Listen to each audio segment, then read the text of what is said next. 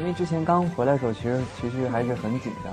是这个电影引起了这个社会广泛的关注，所有人都在讨论。还是我们呃整个中国在呃科技创新领域的基础比较薄弱。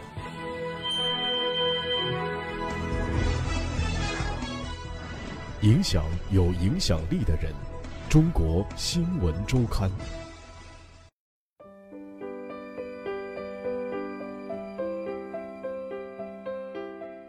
听众朋友们，大家好，您现在收听到的是由中国新闻周刊和喜马拉雅联合制作播出的《听中国新闻周刊》。本期稿件选自《中国新闻周刊》杂志，刘远航，结石宝宝父亲郭丽一个人的救赎。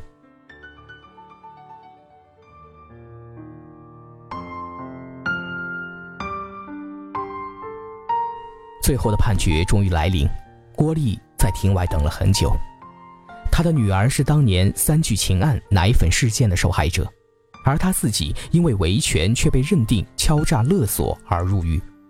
郭丽抬头望了望第九法庭几个汉字，缓步进入庭审现场。这是四月七号下午三点三十分，广东省高级人民法院对原审被告人郭丽敲诈勒索再审一案进行公开宣判。改判郭丽无罪。从法官宣布判决书到郭丽本人签字确认，仅仅用了三分钟。但从他被捕入狱到现在，时间已经过去了将近八年。此后，郭丽没有在广东逗留，而是立刻奔赴火车站，赶往上海与两位前同事见面。四月初的上海街头，晚上仍然有些湿冷。几天前便已经转阴，但雨水仍旧没有落下。郭丽手持登山杖，戴着太阳镜，加上头巾和骑行手套，给人感觉总是风雨兼程的样子。回顾起前天下午，郭丽并没有显得特别激动。很多人都不理解为什么我能坚持这么久。郭丽对中国新闻周刊说道：“在他们看来，让公检法去承认判罚有误是件不可能的事情。”一路走来，郭丽最想感谢的便是他的父母了。在接受中国新闻周刊采访时，郭丽的母亲不断强调着一个词：如释重负。他觉得多年来那个压在全家人身上无形的担子，终于可以放下了。原审裁判认定，原审被告人郭丽以非法占有为目的，使用威胁、要挟的方法强行索取财物行为的事实不清，证据不足。终审判决书最后这八个字推翻了七年前的有罪判决，让郭丽这么多年的坚持与努力终于有了一个结果。回想自己在过去九年走过的弯路，年近五十的郭丽不禁仍然觉得有些不可思议：自己本是三聚氰胺奶粉事件中受害儿童的家长，却在索赔维权的过程中变成了被控犯有敲诈勒索罪的被告人。在当下的中国社会，怪诞的事儿、荒唐的事儿实在是太多了。郭丽这样对中国新闻周刊感叹道：“二零零八年，多名使用三鹿集团所生产奶粉的婴儿被发现患有肾结石，随后这些奶粉被检测出化工原料三聚氰胺，由此引发了国内乳制品行业的一场地震。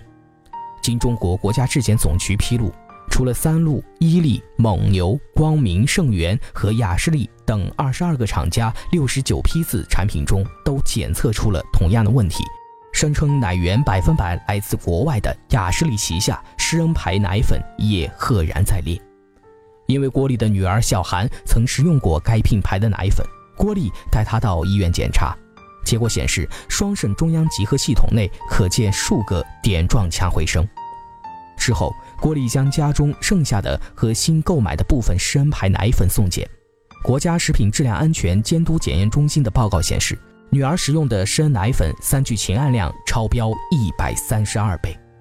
郭丽联系施恩公司，竟被告知自己购买的那些问题奶粉不在国家披露的有毒批次内，因此拒绝赔偿。一向喜欢较真的郭丽却拒绝妥协。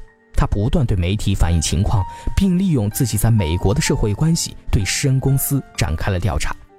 当时，施恩公司在宣传中声称，其奶粉是由美国施恩国际有限公司授权施恩广州婴幼儿营养品有限公司制造，但经过核实之后，郭丽却发现，上述美国公司实际上是在美国注册的空壳公司，没有任何生产设施。施恩公司于是不得不主动找到郭丽，争取息事宁人。最终，世恩公司与郭丽达成和解协议，一次性赔偿郭丽四十万元。郭丽则出具书面材料，表示不再追诉，并放弃其他赔偿要求。六月十五号，世恩公司就其假洋品牌的身份问题正式向公众道歉。事实上，与其他受害者父母得到的赔偿相比，四十万元的数额已经可以说是奇迹。据卫生部通报，截至到二零零八年十二月，三聚氰胺事件波及的儿童共有二十九点六万人，重症患者得到的赔偿仅有三万元，而一般性治疗更是只有两千元。面对少得可怜的赔偿金，绝大多数家长只好选择了接受。虽然不多，但聊胜于无。也有一些患儿父母拒绝了这样的赔偿标准，决定继续踏上索赔之路。但各自为战的索赔，后来大多都没有了下文。郭丽觉得自己作为父亲，多少给了心爱的女儿一个交代。就在郭丽以为自己的维权之路终于可以暂时画上句号的时候，形势又生了变化。而后急转直下，在和解达成之后不久，北京电视台播出了节目《一个男人如何使施恩奶粉低头》。在节目的最后，郭丽表示将继续索赔。郭丽的代理律师解释说，这个节目在和解协议达成之前便已经开始制作，但不明就里的雅士利集团还是感到有些错愕。二零零九年六月二十九号，郭丽接到了雅士利集团的电话。让郭丽再次提出条件和索赔要求，公司会尽量满足。当时面对雅士利集团突然抛来的橄榄枝，郭丽感觉有些蹊跷，但一时也说不出原因。他一开始表示已经没有什么联系的必要，但在对方貌似慷慨的再三提议下，他决定珍惜这次机会。综合考虑了女儿健康的长期影响和自己的误工等各项损失之后，郭丽提出了三百万的赔偿数额。在谈判的第二天，也就是二零零九年六月三十号，雅士利集团向朝安县公安局报案，称郭丽以接受媒体采访报道造成无法控制的局面相威胁，向雅士利集团进行勒索。日后，从案卷材料看，在报案以后，雅士利集团仍然与郭丽接触，并指导他撰写书面赔偿申请，写得越感人、越深刻，拿到的额度就越高。二零零九年七月二十二号，雅士利集团与郭丽约定在杭州当面交付赔偿金，也正是在那里，守候多时的朝安县警方与杭州警方一起将郭丽抓捕。在法庭上，面对雅士利集团出具的录音和有郭丽签名的书面材料，郭丽感到十分愤慨，却又百口莫辩。然而，随着对证的不断深入，他的辩护律师便在雅士利集团提供的录音材料中发现了一些端倪，案情愈发变得疑点重重、扑朔迷离。郭丽和他的辩护律师认为，雅士利集团精心设计了圈套，引诱郭丽，造成他主动索赔并且得寸进尺的假象。然而，几经周折之后，潮州中级法院依旧给出了勒索罪成立的判决。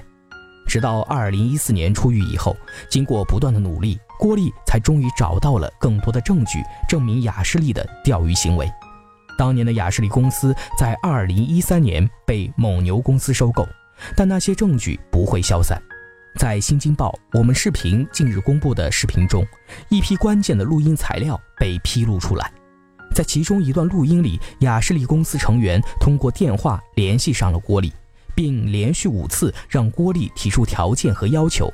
而在另一段雅士利公司内部的录音中，一名男子对准备与郭丽谈判的其他人说：“一定要把他逮住，搞死他，并祝他们凯旋而归。”正是在那次谈判中，郭丽提出了三百万元的赔偿金额。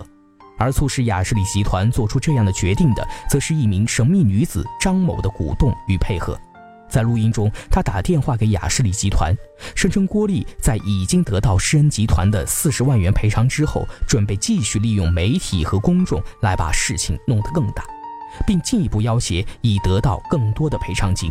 这终于引起了雅士利集团的惊慌。最后，他建议雅士利集团控告郭丽勒索。虽然有种种猜测。但暂时还没有确切的证据证明这名女子的动机。在录音中，她自称是郭丽前妻的朋友。为了让张某从郭丽前妻口中套出对郭丽不利的话，雅士利集团甚至主动给张某提供了录音笔等工具。如今，郭丽依然会不时想起在朝安看守所和揭阳监狱里度过的那些日子。潮湿的亚热带气候，狭小的单人牢房，二十四小时亮着的灯光，成为他刚入狱时的全部记忆。监狱里是没有晚上的，时间久了会觉得白昼和黑夜其实差不多。他扶了一下太阳镜，这样对中国新闻周刊回忆。